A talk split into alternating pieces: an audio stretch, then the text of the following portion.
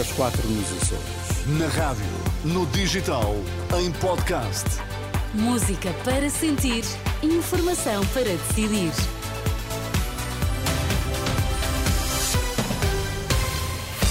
Notícias na Renascença destaques a esta hora. Centenas de polícias concentraram-se na última noite em Vizela para exigir suplemento de missão ao líder do PS. Pedro Nuno Santos remeteu eventuais decisões para uma reunião que está agendada para o final deste mês.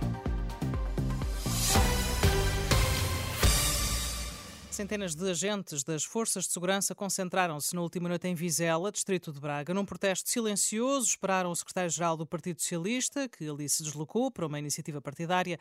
Agentes da PSP, guardas prisionais e militares da GNR apresentaram-se vestidos com camisolas pretas para exigir um suplemento de missão ao líder do PS. Em declarações aos jornalistas, Pedro Nuno Santos assumiu a importância das forças policiais para a democracia e para um Estado de Direito. Quanto às exigências, disse apenas que vai ouvir os representantes representantes da PSP e da GNR numa reunião que está marcada para o dia 29 deste mês.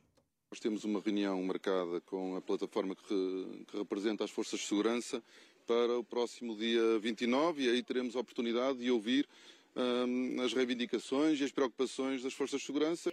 Eu não posso falar sobre o governo, como, como podem imaginar, posso apenas falar enquanto secretário-geral do Partido Socialista. Tenho a certeza que nós temos a maturidade democrática no nosso país para que a segurança do povo não seja posta em causa. As forças de segurança ah, nunca puseram em causa a segurança do povo português. Declarações de Pedro Nuno Santos na última noite em Vizela, aqui no registro da RTP.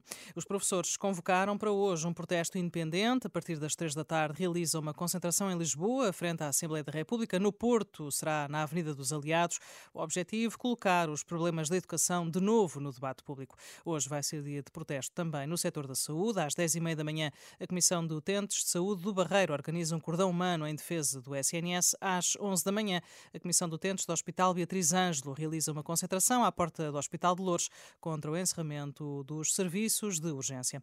Nos Açores, hoje, cerca de 200 bombeiros de todas as corporações do arquipélago, com exceção da Ilha do Corvo, são esperados numa manifestação que se realiza em Ponta Delgada, na Ilha de São Miguel, para reivindicarem melhores condições de trabalho.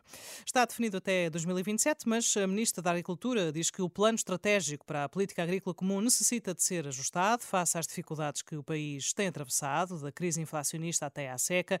Em declarações à Renascença, Maria do Céu Antunes explica ainda os atrasos nos pagamentos aos agricultores e garante que até ao final do mês tudo ficará resolvido que é uma mudança, não tenhamos dúvidas, tem uma maior ambição, eh, nomeadamente do ponto de vista ambiental, eh, acarreta mais questões que anteriormente não estavam a ser previstas e, por isso, aquilo que fizemos foi prolongar o período de tempo, mas quero dizer que em outubro e novembro nós pagámos metade dessas ajudas à produção. Não conseguimos pagar em dezembro porque estavam a ser feitos os controlos e os agricultores, através das suas confederações, sabiam desta questão e vamos pagar agora, dia 24 ou 25, o restante montante.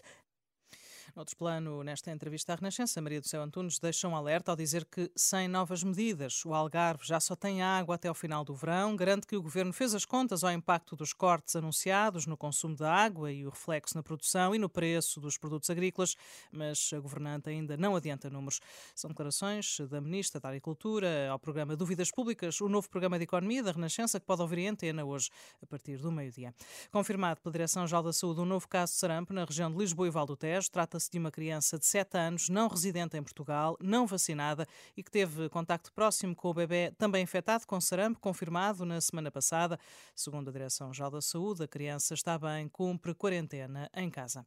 O Benfica, na última noite, recebeu e venceu o Boa Vista por 2-0. Com este triunfo, os encarnados aproximam-se do Sporting, que lidera ainda assim isolado, com a diferença de um ponto. Hoje, a contar para a ronda 18 do campeonato, o Porto vai receber o Moreirense a partir das 8h30 da noite. Relato na Renascença e também acompanhamento ao minuto em rr.pt.